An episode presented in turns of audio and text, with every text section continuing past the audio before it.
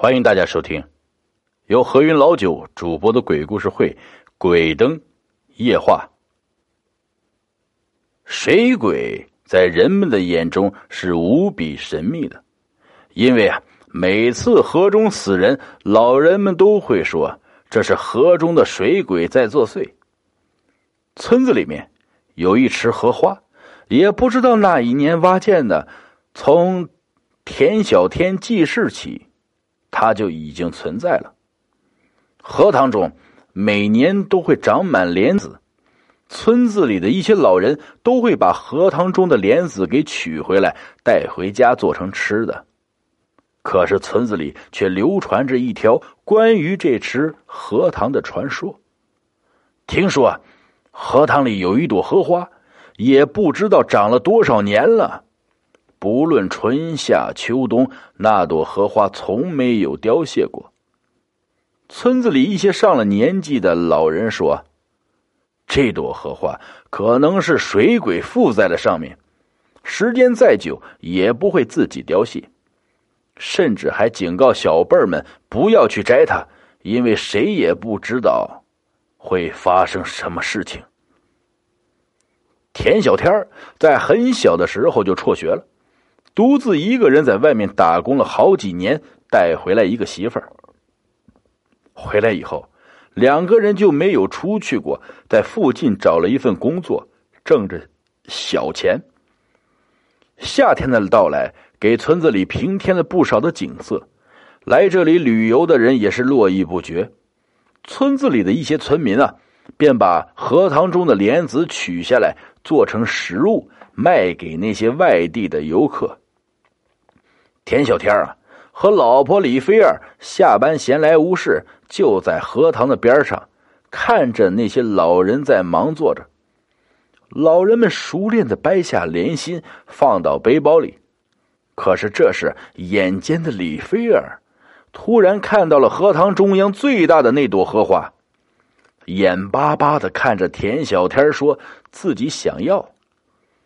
田小天告诉他说：“这朵荷花不能摘啊。”村子里的老人说：“如果摘了的话，至于为什么，嗨，我也不知道。反正就是不好吧。”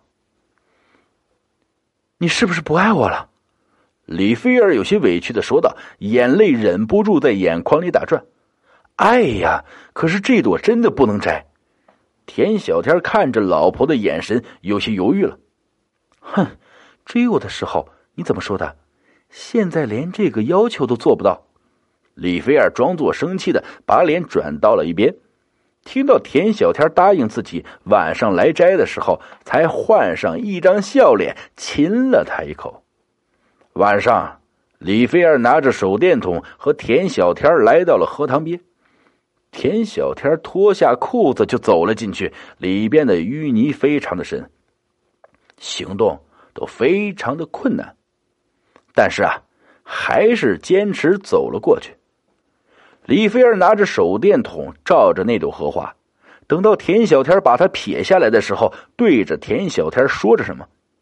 田小天正想回话，可是这时他发现身边莫名其妙的出现了很多的人，啊，大叔、三姨，还有自己已经死去的爹娘，他们都站在池子的周围看着自己。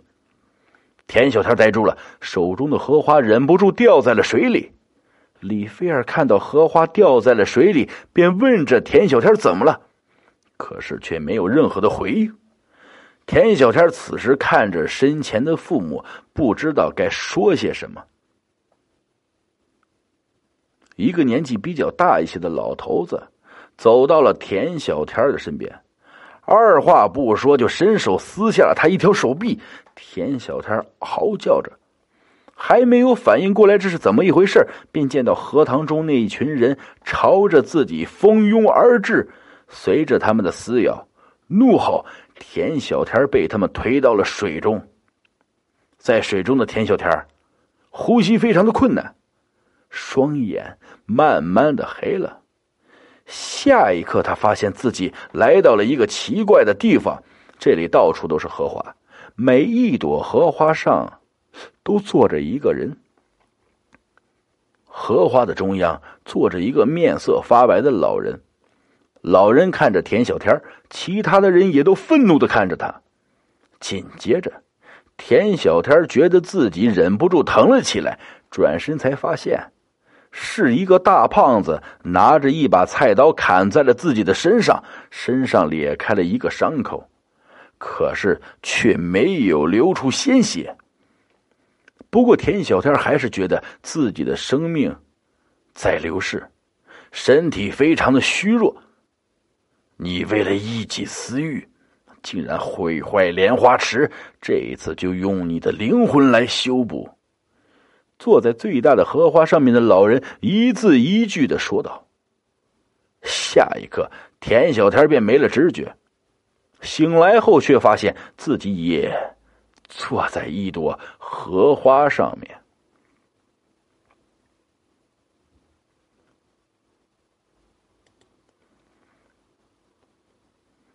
第二个故事，也是关于水鬼子之间的故事。在某部队大院北面有一个很大的藕塘，每到盛夏时节，绿水荡漾，娇艳的荷花便会散发出诱人的清香。可爱极了。待到秋末，战士们便会拿着脸盆，挽着裤腿儿下藕塘捉鱼挖藕。小孩子们也常常到这里玩耍。但自从一个军官家的小孩子在藕塘边玩水，不幸溺亡之后，就很少有人接近这里。塘边呀，也插上了禁止儿童戏水的标牌。夏风轻轻的吹拂着，天上的星星不停眨着眼睛，不知不觉已经到了熄灯时间。左科长还没有睡，身为旅军务科一把手的他，不但白天为了处理各种公务而忙得焦头烂额，晚上还要亲自带领卫兵队巡逻、查岗、查寝、查哨，很晚才能入睡。最近因为和女朋友闹矛盾，工作失误又被上级批评，心里很不是滋味他抬头看了看墙上的表，已经十点半了，又该巡逻了。报告科长，我们该巡逻了。卫兵的话打断了他的沉思。哦，好的，你们先去准备一下，带好手电和登机簿。左科长回答道。尽管他现在心里很不爽，但还是强振起精神。他明白，自己只有更加认真的工作，才能早日高升。时间过得很快，不知不觉，一个多小时过去了。左科长带着卫兵查完了房，电子产品没收了一大把。左科长心想：这帮小崽子还真是斩不尽，杀不绝呀！上个月刚搞过保密清查，这才过了几天，又都死灰复燃了。唉，这个军务科长当的也太辛苦了，卖力得罪人还不讨好。想到这里，他心里就很不是滋味他又看了看表，快到午夜十二点了。你们先回去吧，我在外面散散步，吹吹风。左科长对几个卫兵说：“是，科长，你也早点休息。”卫兵们异口同声的回答：“卫兵都回去睡觉了。”左科长一个人走在树荫下，虽然他现在很疲惫、很困倦，但他却一点也没有睡意。虽然自己平时是个很强势的人，但他唯一的软肋就是自己的女朋友。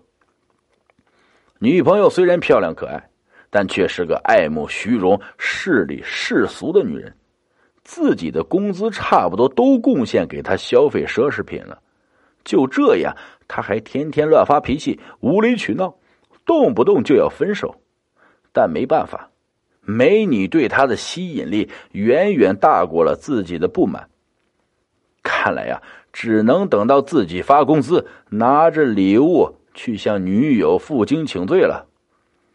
左科长走着走着，发现自己来到了藕塘边。虽然塘里长满了杂样的水草，但翠绿的荷叶依然托着粉红的荷花，在月光的照耀下美丽的盛开着。虽然眼前有如此美景，左科长却无心欣赏。这里啊，毕竟淹死过人，不宜久留，还是赶紧回去吧。想完，他刚要离开啊，却听到身后的荷塘里发出了微弱的声音：“叔叔，叔叔，请救救我！”左科长打了一个冷战，急忙回头，却看不到有人。可是那声音还没消失：“叔叔，救我！”左科长顺着声音的方向找去，他拨开漫出荷塘的荷叶。定眼一看，发现一个小男孩在藕塘靠边的水里，身上的白色衬衣已经被没过胸口的绿水染得发黑，脸上满是惊慌和失措。左科长本能趴下来，伸出手：“小朋友，抓住叔叔的手，别怕，不会有事的。”小孩子伸出了手，左科长把身子使劲往前探。就在抓住孩子手的那一刻，小孩子忽然抬起头，对着左科长冷笑了起来。左科长吓了一跳，在看小孩子时，却发现自己眼前分明是一具白森森的骷髅。左科长大惊失色，急忙松手，那骷髅却一把抓住他的手，把他往荷塘里拉。尽管在不断挣扎。但还是没能抵过这股巨大的力量，整个人落入了充满绿水和烂泥的藕塘里。左科长失踪很久了，部队的领导派出了很多人去寻找调查，都没有任何结果，最后只得向上级备案，定性为失踪。五个多月过去了，部队要进行扩建，将要在藕塘的基础上修建新的公寓楼。部队领导组织了大批战士下藕塘去放水、清理淤泥。一个战士挖着挖着，却不料挖到了一只腐烂的人手，吓了他一大跳。几个战士闻讯赶来，顺着人手的方向向下挖，不一会儿，竟挖出来一具高度腐烂的身穿陆军下长服的男尸。尽管尸体已经腐烂发臭，衣物也污浊不堪，有个战士还是看到了他肩上佩戴的少校军衔，和他胸前被污泥染得发黑的姓名牌，上面写着“左”。本集故事播讲完了，感谢各位听众的收听，我们下集再见。